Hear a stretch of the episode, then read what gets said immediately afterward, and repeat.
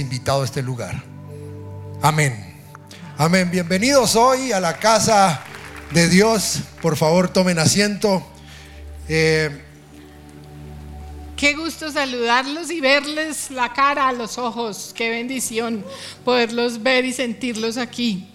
Hoy queremos preguntarles si a ustedes les ha pasado algo que usted le gusta mucho. De pronto piensa, uy, eso sería espectacular, pero va a ser muy difícil de realizar. Y un día se da esa posibilidad. Pues a nosotros nos pasó eso con un devocional que estamos haciendo en la emisora de la iglesia, en su presencia radio. ¿Cuántos saben que hay una emisora? yo creo que los que están conectados no saben. ¿Cuántos Su presencia radio, ¿no? Hacemos un devocional ahí con mi esposo que se llama Consejo de Reyes. Y ese fue un sueño, mi esposo es radio oyente tremendo de toda la vida, yo no tanto, pero él sí, pero era como un sueño, uy, sería chévere, ¿cómo será eso? Y ahora tenemos la posibilidad de hacerlo. Esto causó mucha curiosidad en nosotros porque un día nos llaman a un equipo espectacular que tiene la emisora, su presencia radio, y nos plantearon este tema. ¿Por qué no hacen algo para familias y parejas y novios y, hablan de lo que debe ser una relación de- en este sentido? Y, y llegamos y nos plantearon y lo hicimos y lo estamos haciendo. Y un día nos pasaron, un día de, de este año, nos pasaron los tres temas top del año pasado, los que más oyeron, no sé si ustedes, pero los que más oyeron, sí fueron tres temas. Uno fue papeles de divorcio. Sí. El otro fue bloqueos en la comunicación. Pero el tercero nos llamó mucho la atención porque lo teníamos ahí. Lo teníamos ahí, en nuestra mente, en nuestro corazón. Habíamos hablado mucho del tema. Y fue, hablemos de los suegros y de la familia extendida. ¿Están listos para eso? No creo mucho. No creo mucho. Entonces, ¿por qué no hacemos un ejercicio con esta gente hoy? ¿Quiénes aquí son suegros? Levante su mano. Pero con ganas, así diga, yo soy suegro, yo soy. ¿Sabes cómo la levantan? ¿Quiénes son suegras? Eso, yo soy suegra. Pocas, pocas, pocos, pocos. Yernos. Nueras. O sea, no eran. Oh. No, sí, sí. Pero ¿quiénes somos hijos? ¿Cierto? Podrían hacer una ola ustedes ahí todos. Los hijos. Eh, ¿Quiénes son padres? Uh, oiga, qué, falta de fuerza de esta gente. Pues lo que les queremos decir hoy es que ustedes, de una u otra manera, ocupan un rol dentro de la familia. Usted es familia extendida de alguien. Usted ocupa un rol. Usted debe saber en este momento qué tal me manejo yo en este rol de familia extendida. Un rol es un papel, es una función que usted ocupa, en este caso en una familia, y que usted debe desarrollar muy bien para alcanzar un objetivo, un propósito. Y el rol que usted ocupa como familia extendida, un día usted dará cuenta de ese rol. Un día daremos cuenta de si fuimos buenos suegros, por ejemplo. Portémonos bien. Pero hoy vamos a tocar el rol de suegros, yernos y nueras, ¿cierto? Es un rol que por lo general tiene mala fama y es de odios y de amores. Hay muchos chistes de la suegra y nos burlamos mucho de los suegros así, fácilmente, como que jajaja, se volvió el pan de cada día y eso no, no afecta a nada. nadie, pero de pronto sí. Y es que nadie nos prepara para ser suegros. Es algo que tenemos que aprender. Nosotros hemos tenido que aprender. Tenemos la experiencia para decirles que a nosotros nos tocó aprender porque nos dimos cuenta que veníamos repitiendo patrones de relaciones que tuvieron nuestros padres. Entonces hoy todos tenemos que revisar esos patrones que estamos, nos relacionamos igual, nunca le dimos importancia a ese rol y hay que darle importancia, porque puede ser que usted venga con un patrón de eh, envidia, con un patrón de celos, con un patrón de contienda, con esa, con esa fortaleza mental de, no, los suegros, ¿para qué? No hablamos con ellos, que vivan lejos, como dicen, que, que no se acerquen mucho por acá, no tenemos que estar cada rato con ellos. O sea, ¿qué patrones venimos siguiendo? Los suegros eh, los debemos tener en cuenta también desde el noviazgo. Desde el noviazgo. Desde que somos novios tenemos que estar mirando y fijándonos en cómo son nuestros suegros y cómo son nuestros yernos y las familias de nuestros yernos. Si hacemos ese ejercicio nos podemos evitar varios problemitas futuros. Yo creo que eso es bien importante porque aquí hay gente que quiere eh, eh, hacer una familia, quiere tener en cuenta eh, mm, solamente a su, a su novio, a su novia, pero sí los estamos sugiriendo que uno debe mirar sus suegros. Porque a veces uno dice, no, con los suegros hasta debajo de un puente. Yo amo a mi suegro. O ni a la esquina. O ni a la esquina. Yo amo a mi suegro. Yo haría negocios con mi suegro y ojalá las ganancias fueran de él. Muchos me dicen, ¿sabes? Cuando hacemos los prematrimoniales y muchos dicen, no, si ella, si a ella la quieren más que a mí, mis papás, mentiroso. Pero es porque ellos quieren entablar ya una relación de casados. Entonces, yo debería fijarme en cómo trata ese novio a su mamá, cómo, la, cómo trata a sus hermanas. O esa novia debe fijarse también cómo son en casa, cómo son esos hábitos una media por allá, los colzoncillos por allá, ni hablar de otras cosas. ¿Son aseaditos o son suciecitos? ¿O qué comen? ¿O ella es costeña? Él es de aquí de Boyacá. ¿Cómo va a ser esa situación para que esa situación se pueda enlazar en un momento?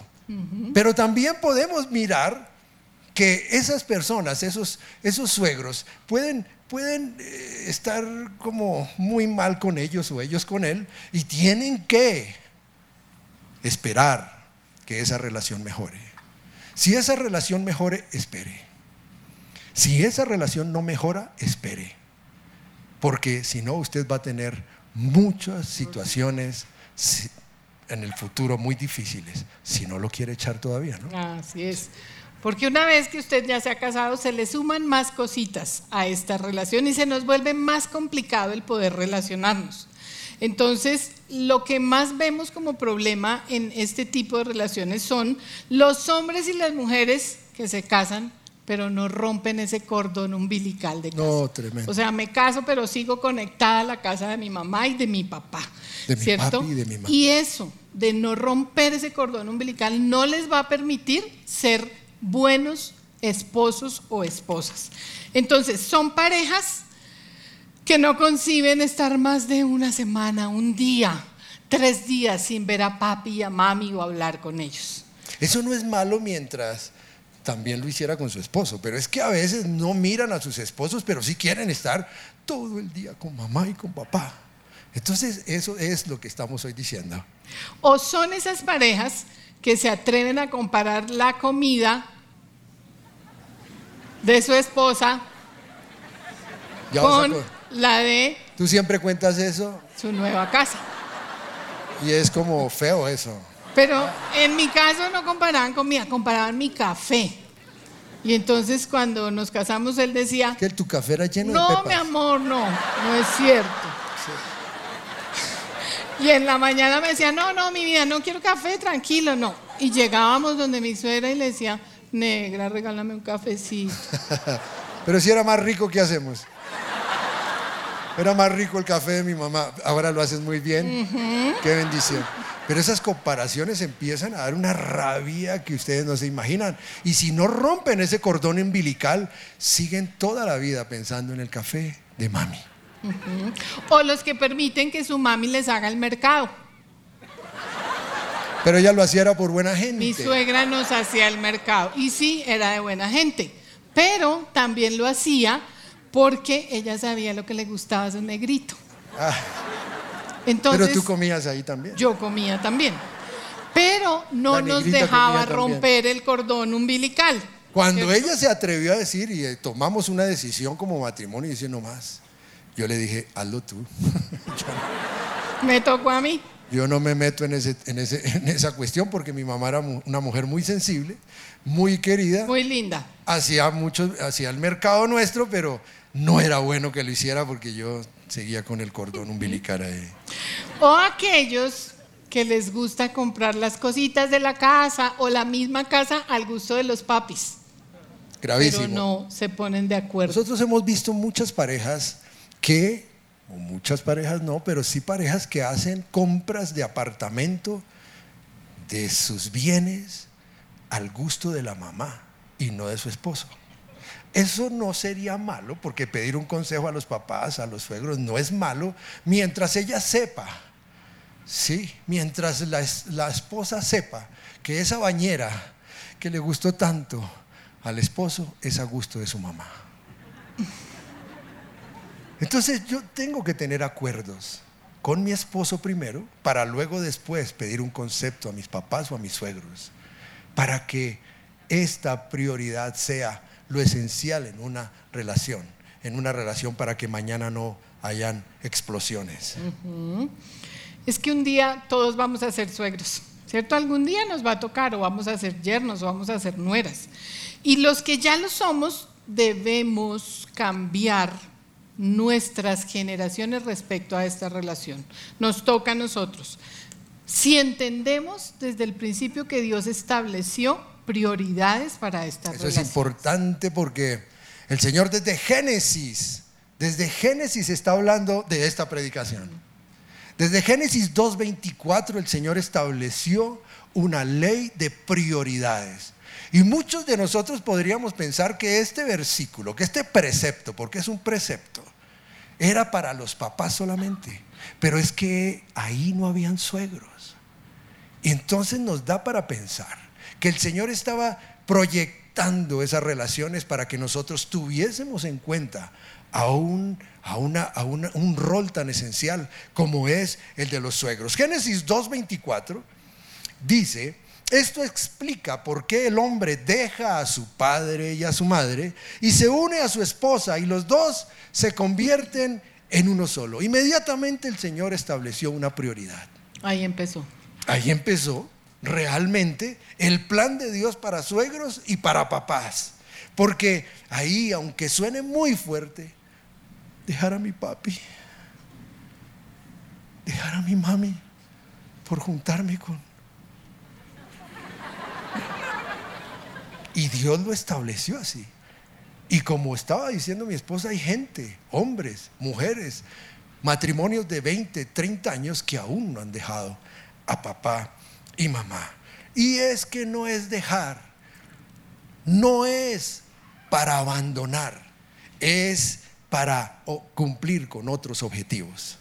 Entonces, nosotros desde el Génesis debemos estar viendo que el Señor, que el Señor hizo que este rol se, se formara como algo muy importante, porque sí nos casamos con las familias. Nosotros creemos que es un rol por el que vamos a tener que dar cuenta al Señor. ¿Tú te consideras buena suegra? Sí, Sí. sí. Hay que, hay que preguntarle a los yernos. Yo me considero buena suegra, hago mi esfuerzo por ser una buena suegra, porque es que no podemos amar solo al hijito, yo tengo que amar el combo que viene con él, porque no lo puedo separar, y él no me puede amar a mí sola, él tiene que amar el combo que viene conmigo, ¿cierto? Entonces, Yo, yo, yo no era tan buen suegro, pero ¿qué hiciste? pero yo oré por ellos. Y ahora los amo. Ahora son mis amigos. No saben nada de fútbol, pero ahí están. Y jugamos, y molestamos, y oramos. Y te preocupas por ellos. Y me preocupo por Sí. ellos. Para que vendan, para que hagan las cosas bien aquí. ¿Sí? Qué bendición ahora. En general, venido. pero es que, pero es que, pero es que debemos construir esa relación. Es- hemos venido construyendo esta relación, aprendiendo cositas, como por ejemplo, no traspasar límites, tenemos límites, ¿cierto? En, en esas relaciones. Respetamos espacios y horarios. Tenemos como una regla y una norma entre los dos, y es que cuando ellas no están con sus hijos, con sus esposos, nosotros así estemos desprogramados. Si ellas no llaman o dicen, hola papi, ¿cómo están? Hola mami, ¿qué hacen? Nosotros no llamamos. Cuando ya hacen eso decimos, ah, ya podemos. Ella sobre todo. Sí. Si nos llaman, estamos atentos, pero tenemos que estar listos. Si no nos llaman, también todo está bien. No reclamamos, ay, ¿por qué no me has llamado? Es que tú no me llamas, es que tú no oyes pendiente. No reclamamos nada. ¿Sabes qué? Un suegro debe tener mucho equilibrio. Los suegros deben ser muy equilibrados y tener una línea muy, muy, muy, una línea bien marcada donde nosotros no debemos estar traspasándola porque debemos ser equilibrados y conservar una relación por la cual daremos cuenta delante del Señor. Cierto. Nosotros tenemos también que aprender a soltar, a ceder.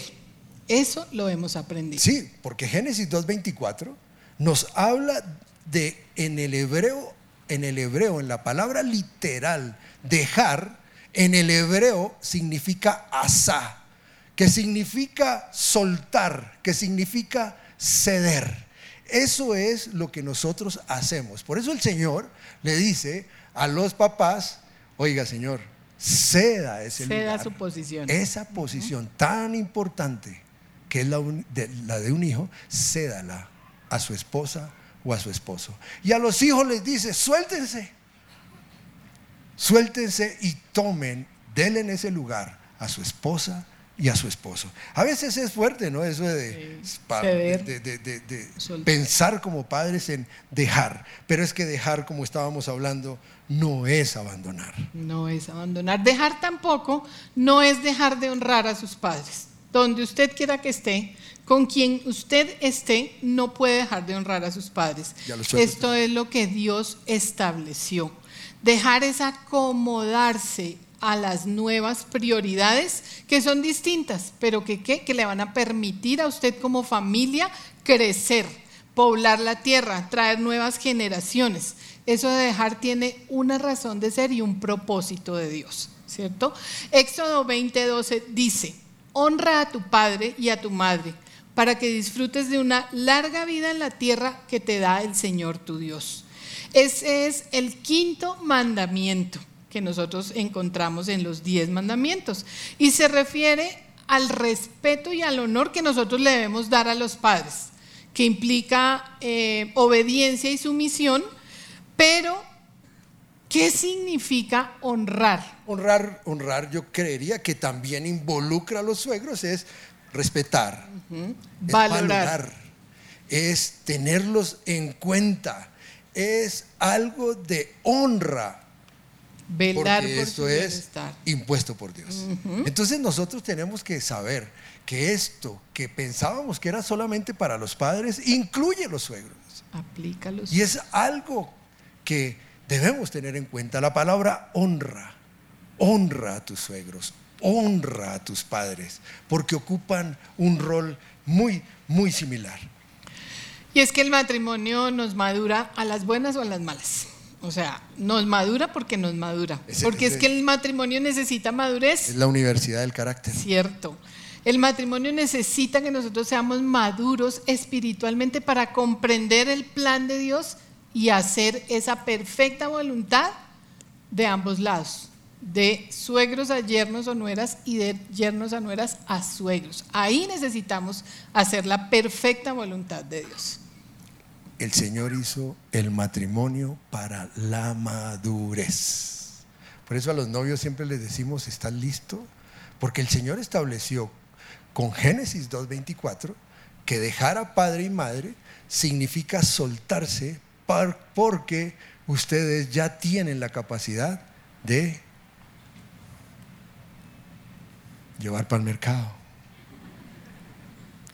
Y ya tienen la capacidad de pagar arriendo y ya tienen la capacidad de tomar decisiones. Y ya tienen la capacidad de una maternidad, una paternidad. El Señor no hizo el matrimonio para la inmadurez. La hizo para la madurez, para cuando usted pueda decir, tomemos esta decisión, hagamos este proyecto. tomemos la decisión por esta inversión. Por eso el Señor hizo el matrimonio para la madurez. Además, tener la estructura mental para tener hijos, para llevar una familia. Sabiendo que vamos a cometer errores, porque errores siempre van a estar cometiéndose. El hecho de saber Génesis 2.24 no significa que no vamos a cometer errores. Los vamos a cometer, pero vamos a tener la estructura mental para resolverlos. Madurez. Madurez. Así lo hizo el Señor. Por eso nos evitaríamos muchos problemas con parejas si fuéramos a la madurez. Y el tema financiero Uy, no es, por ejemplo, donde se pone a prueba qué tan maduritos estamos tanto suegros como yernos.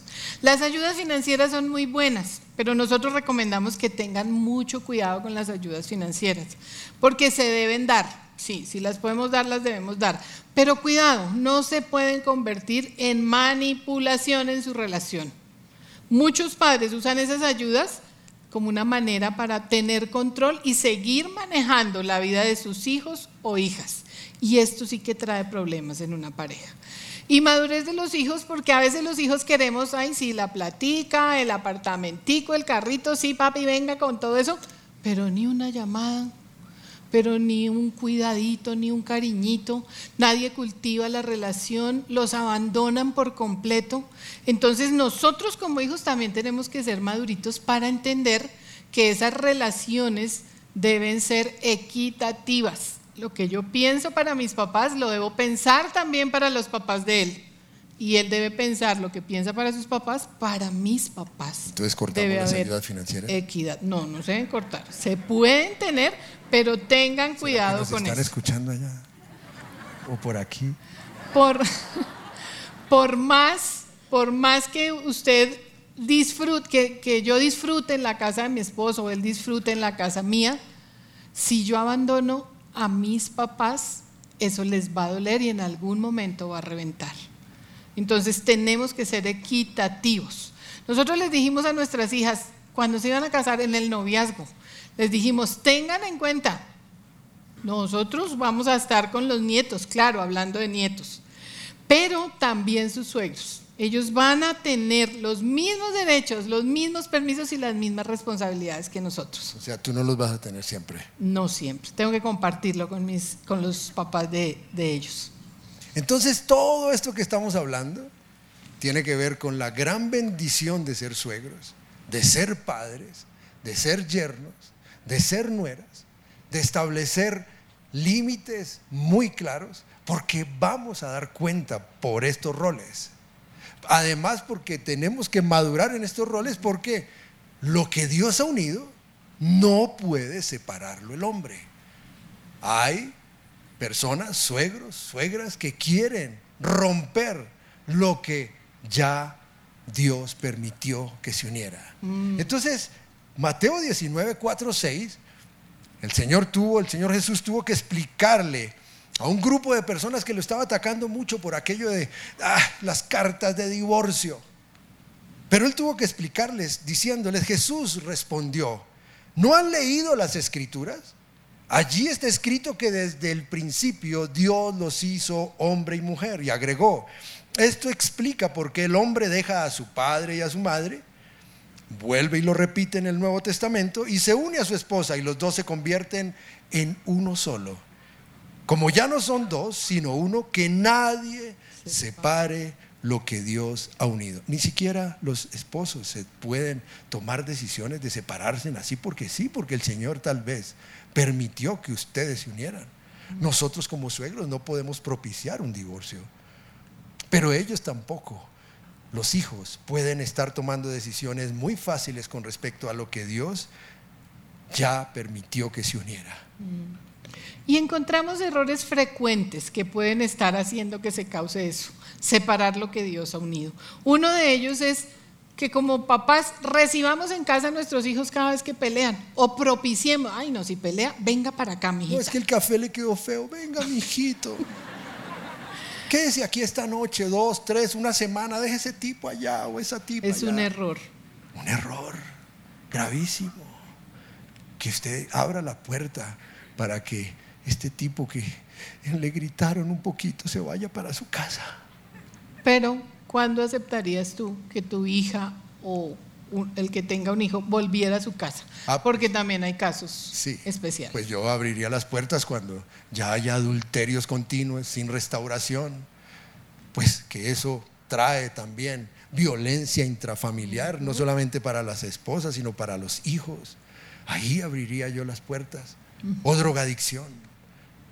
Pornografía, hemos visto eh, hombres que vulneran a sus hijos con pornografía, eh, haciendo que o permitiendo que ellos miren lo que ellos están mirando. Ahí yo permitiría que pudieran estar con nosotros para que ellos se restauraran. Ese es el primer principio, restauración. Pero si pelearon, que vaya para su casa. ¿Cierto? Cierto. Sí, que no. El segundo error, yernos y nueras que prohíben ver a los papás, bien sea directa o indirectamente lo hacen, como que si no los visitamos nunca no hay ningún problema. O el otro extremo, los que quieren que esté con los papás todo el tiempo. Son dos extremos que no podemos permitir. Ya hablamos de que fuéramos equitativos, pero los suegros tienen un tiempo y un espacio en nuestra Claro. relación. No todo el tiempo ni todo el espacio, ni cero tiempo ni cero espacio. Pero si nosotros les damos ese tiempo y ese espacio equitativo, esto va- es parte de la honra que les estamos dando y Dios bendice esa honra que nosotros Otro les error, damos. tomar partido en las peleas de ellos. Yo he visto que ellos a veces, y yo me hago el loco. Porque yo no puedo tomar partido en las peleas de mis hijos. Yo no, ahí, calladito, calladito. Porque es mejor callar. Claro que es que a veces la sangre tira, ¿no? Siempre, siempre tira. la sangre empieza como a querer tomar partido, ¿no? Pero no, no podemos tomar partido porque ellos mañana se reconcilian y quedamos nosotros peleados. Sí. Entonces, no tomar partido en las peleas de nuestros hijos. Vimos también en la Biblia casos en que fueron aciertos de manejos de papás y suegros y otros que fueron desaciertos. El de Isaac y Rebeca, por ejemplo, es uno de los casos que está en Génesis 25 del 27 al 28. Rebeca fue una mujer que fue respuesta de oración de su suegro. Abraham oró por la esposa de su hijo Isaac y llegó Rebeca. Pero esta pareja tuvo un problema. Dice Génesis 25 del 27 y 28 que los niños, Jacob y Esaú, crecieron. Esaú era un hombre de campo y se convirtió en un excelente cazador, mientras que Jacob era un hombre tranquilo que prefería quedarse en el campamento. Isaac quería más a Esaú, porque le gustaba comer de lo que él cazaba. Pero Rebeca quería más a Jacob. Habían preferencias. Entonces, ellos dos marcaron una preferencia al interior de su familia. Mi amor, pero ¿será que eso se puede? Eso se da. Se da, pero no es tan bueno. En este caso, Rebeca, la misma mamá, manipuló algo que Dios había establecido, que era bendecir al primogénito. Y le dio esa bendición a su hijo preferido. Y es este tipo de mamás que se pueden convertir o seguramente se van a convertir en esas suegras que van a interferir en los matrimonios y van a querer, querer manipular, manipularlos Pero igual. Isaac, Isaac yo creo que también, no, no También podemos hablar la ahorita, embarró, pero no Isaac podemos hablar. que también tuvo muchos problemas ahí. Pero Génesis 27, 46 dice, luego Rebeca le dijo a Isaac, estoy harta de esas mujeres hititas de Suegra. aquí. Preferiría morir antes de ver a Jacob casado con una de ellas. ¿Será que aquí hay alguien? Ya en modo eso? suegra, ella seguía manipulando la relación de matrimonio de sus hijos. Y la palabra nos muestra que estas malas relaciones que nosotros mismos propiciamos llegan a tener precios muy altos que pagar, pero ¿en dónde? En las generaciones futuras. Así es. Rebeca, ¿qué hizo con esa preferencia y con ese hijito consentido? Pues trajo sobre ellos una maldición generacional. ¿Por qué? Porque hubo odio entre hermanos y Esaí- Esaú procuraba matar a Jacob. Sí. Entonces es muy complicado que nosotros de verdad seamos malos ejemplos y tomemos malas decisiones en nuestra vida que afecten a nuestras nuevas generaciones. Pero yo te quiero contar una, bendición generacional a través de la decisión de un suegro.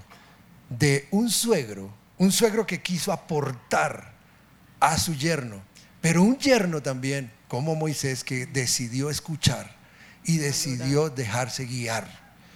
En Éxodo 18, 14, 17 y del 21 al 22, hay una historia, una historia muy, muy, eh, que, que ilustra muy bien lo que es un suegro y en una charla con su yerno que trajo mucha bendición.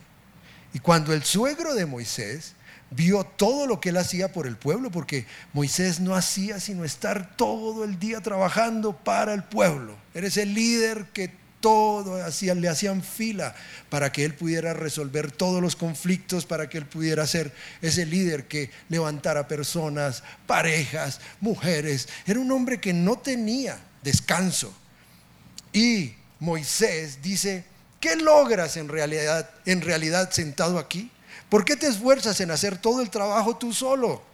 Mientras que el pueblo está de pie a tu alrededor hasta desde la mañana hasta la tarde. Pobre, pobre, pobre Moisés. Y viene esa palabra, ese concepto, esa, esa, esa guía, ese consejo. No está bien lo que haces, exclamó el suegro de Moisés. Sin embargo, elige de entre todo el pueblo algunos hombres, incluso mujeres, con capacidad y honestidad, temerosos de Dios y que odien el soborno, nombra a los jefes de grupos de mil, de cien, de cincuenta y de diez personas. Ellos tendrán que estar siempre disponibles para resolver los conflictos sencillos que surgen entre el pueblo, pero los casos más graves te los traerán a ti. Deja que los juzguen, que los jefes juzguen, los líderes juzguen los asuntos de menor importancia. Ellos te ayudarán a llevar la carga para que la tarea te resulte más fácil. Una bendición, un buen consejo. Y es una bendición generacional que nos alcanza incluso a nosotros como iglesia en lugar de su presencia. Yo creo que de ahí parte todo el concepto administrativo de los grupos conexión. Es una bendición generacional, es un consejo gerencial que Jetro le dio a Moisés. Pero que Moisés recibió bien. Moisés recibió bien. ¿Será que, lo, ¿Será que fue y le consultó a Séfora también? De pronto. De pronto, a su esposa. Pero recibió muy bien. Y hasta hoy, hasta hoy, los grupos conexión, las redes, las coordinaciones, el liderazgo provienen de allí. Es una bendición. Sabemos que hay muchas fortalezas en nuestra mente en contra y sobre esta relación. Pero cuidar este, este tipo de relaciones y de nexos que hacemos cuando nos volvemos dos familias nos corresponde a nosotros, a usted y a mí, a nadie más. Transformar esa relación también nos corresponde solo a nosotros. ¿Qué tenemos que hacer? Buscar la manera de Dios. No podemos seguir haciendo lo que venimos haciendo. Tenemos que buscar la manera de Dios para qué? Para que esta relación y sobre esta relación se cumpla la voluntad perfecta de Dios ya no más impera ese conceptico de que, que viva la suegra, pero que viva bien lejos. Eso no puede funcionar entre nosotros. Miren esos dos que querían decir amén, amén. ¿No? puede funcionar entre nosotros. Nos casamos con dos a tres generaciones. Nos casamos con la familia. Como veíamos en la con prédica del pastor.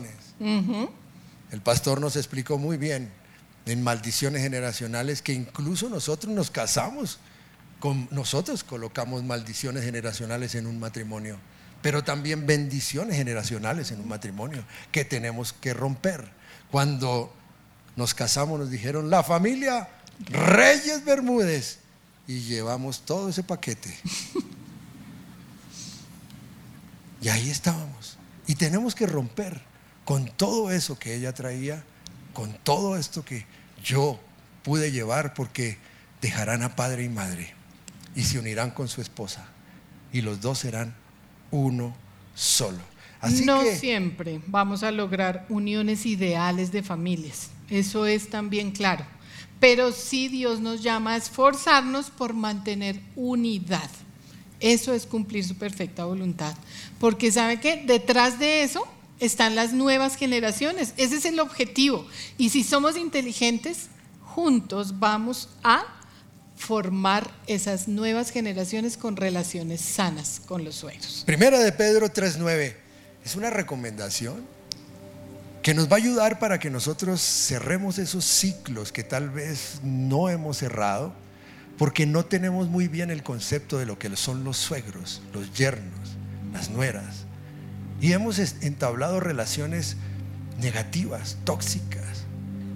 Relaciones que podrían ser mejor y que, como estás diciendo tú, podrían ayudar a las generaciones. Ese fue el concepto que Dios estableció en Génesis 2.24 para que nosotros podamos construir y que ellos alcancen nuevos propósitos desde la perspectiva de suegros, desde la, perspectiva de padres. Este versículo dice, por último, todos deben ser de un mismo parecer. Tengan compasión unos con otros. Ámense como hermanos y hermanas. Sean de buen corazón y mantengan una actitud humilde. No paguen mal por mal. No respondan con insultos cuando la gente los insulta. Y hay algo muy importante.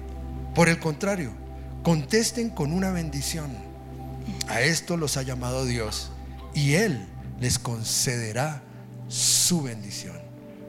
Así es que Dios establece relaciones para que alcancen bendiciones las próximas generaciones, incluso a, a, través de nosotros como suegros. Queremos pedirles que nos pongamos en pie hoy. Y demos gracias al Señor por enseñarnos a relacionarnos correctamente como suegros, como yernos, como nueras, como familias extendidas. Gracias Dios. Gracias porque tú estás poniendo banderas de buenas relaciones y banderas blancas en medio de nuestras relaciones. Hoy queremos venir ante ti y presentar esta relación de la que hemos hablado hoy si lo hacemos bien o lo hacemos mal, con nuestros papás, con nuestros suegros, como yernos, como nueras, como hijos.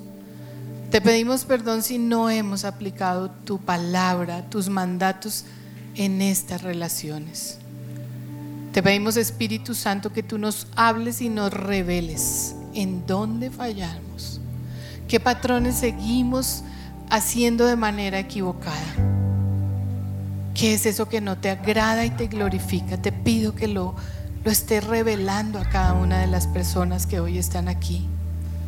Anhelamos de todo corazón que nuestras nuevas generaciones se relacionen de una manera correcta, que te glorifique a ti. Perdónanos, Señor. Perdónanos si no lo hemos hecho. También perdonamos a nuestras generaciones pasadas por los errores que pudieron haber cometido. Perdonamos si hubo odio, si hubo celos, si hubo indiferencia, frialdad, ofensas, problemas por plata, cualquier cosa que venga, que venga de nuestras generaciones pasadas.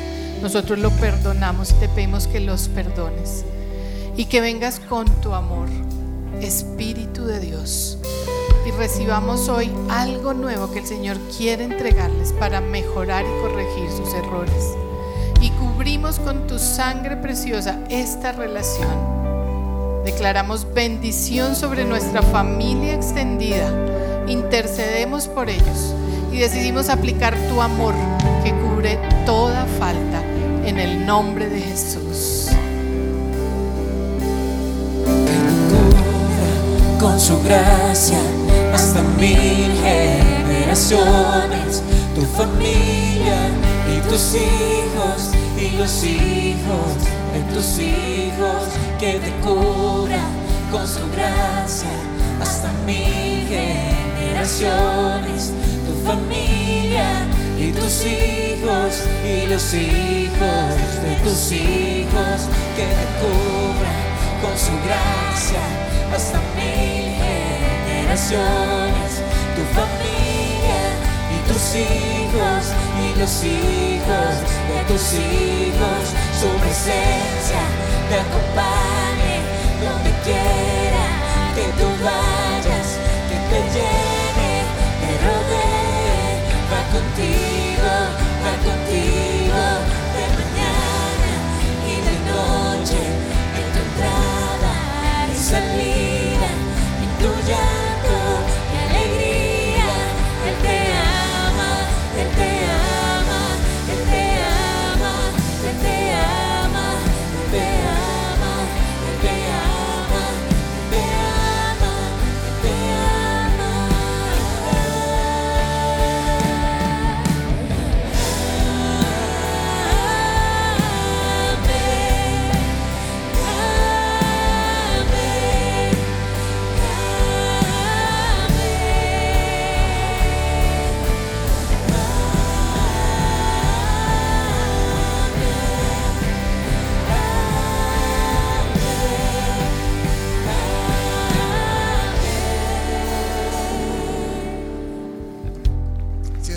Aplauso al Señor. Porque Él quiere nuestras generaciones. Queremos saludar a aquellos que nos acompañan por primera vez. Si ese es usted, permanezca en pie. Queremos declarar sobre ustedes una bendición especial. Por favor, ¿dónde están? Allá están. Una bendición para ti, una bendición para cada uno de ustedes. Una bendición, una bendición. ¿Por qué no les dan un aplauso? Siempre les damos un aplauso a ellos. Porque sabemos que el Señor los ama. El Señor te ama. Oramos por ellos. ¿Les parece? Oremos por ellos. Hoy declaramos sobre estas personas, hombres, mujeres, familias, yernos, tal vez suegros, tal vez novios, novias, que quieren, Señor, hacerse amigos tuyos. Hoy sabemos que tienen un rol especial quieres ayudarse, ayudar para que ellos lo consigan, para que restauren relaciones, para que bendigan a otros, para que amen a otros para que alcancen la salvación otros. Hoy declaramos sobre ellos tu bendición y que la revelación del Señor y de su palabra esté en ellos, en sus corazones. Lo pedimos. ¿Y por qué no hacen una oración con nosotros? ¿Les parece? Ustedes hagan una oración con nosotros, los que están de pie, que puedan decir conmigo y nosotros les ayudamos. Digan esto con nosotros. Señor Jesús, quiero ocupar el principal rol que tú me estableces, en este momento, el de tu hijo, el de tu hija. Gracias por ser mi padre. Gracias porque tú lo has cumplido, entregando a tu hijo en una cruz por mí, que su sangre preciosa me limpiara, me lavara, me perdonara. Gracias, oh poderoso Dios, por ese rol que tú has cumplido a pesar de el de papá. Perdona mis pecados. Y hoy declaro que tú eres mi Señor y mi Salvador. Y dice la palabra que si usted hizo esa oración, ustedes son salvos y por eso les damos esa gran bendición de nuestro, nuestro aplauso. Ustedes son los primeros en salir, por favor. Los, los que nos acompañaron saben dónde dónde ir a recogerlos. Porque los, los, servidores de la iglesia en los pasillos los llevan a un lugar bien especial. Usted lo va a ver. Ustedes los que están conectados, por favor, aquí en el QR, QR ustedes pueden conectarse. Pueden tomar una foto y pueden conectarse con nosotros como iglesia para saber cómo, cómo poder estar conectados a la iglesia y seguir una vida con el Señor. Y que vuelvan, ¿no? Hay unos que no han vuelto, yo no sé, el pastor siempre les recuerda, yo no sé cómo es esto. Por favor, vuelvan, miren toda esta gente que hoy ha venido. Pónganse en pie. Y salimos dando gracias a Dios, porque qué precioso, qué precioso es su amor.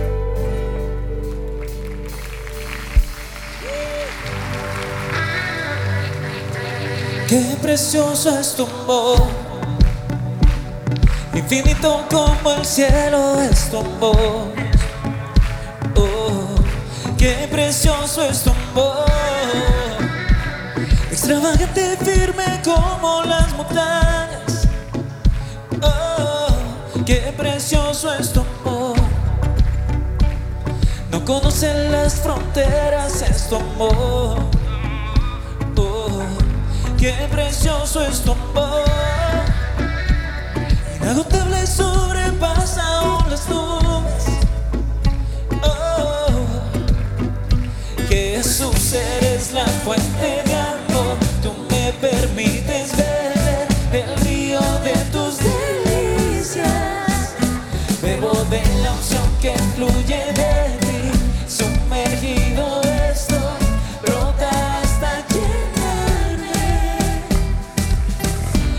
Eres eternamente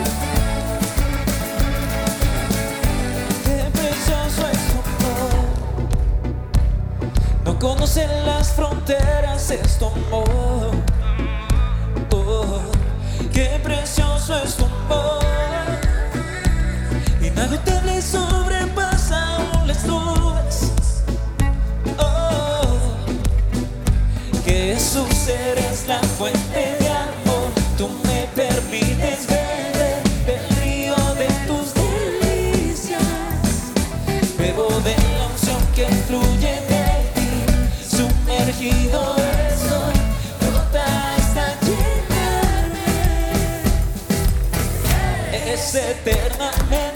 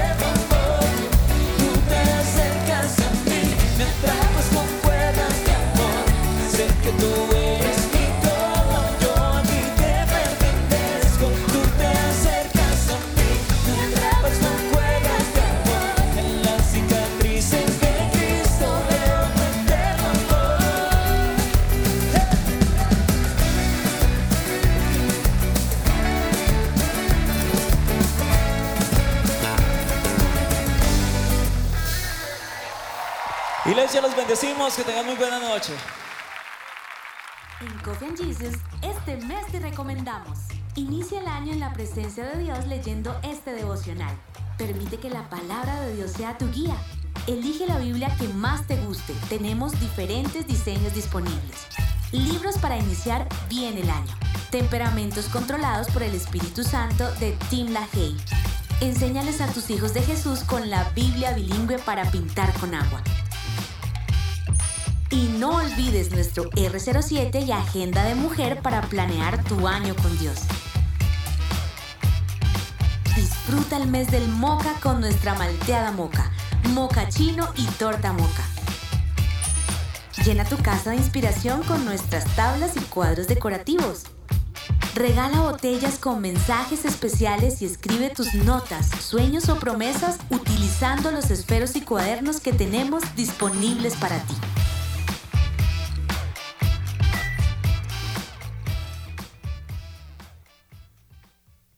Lugar de su presencia, estos son nuestros horarios. Miércoles 5 de la tarde y 7 de la noche. Sábados 3 y 5 de la tarde y 7 de la noche. Domingos 7.30, 9 y 40 y 11 y 50 de la mañana. 2 y 4 de la tarde. Oración martes y jueves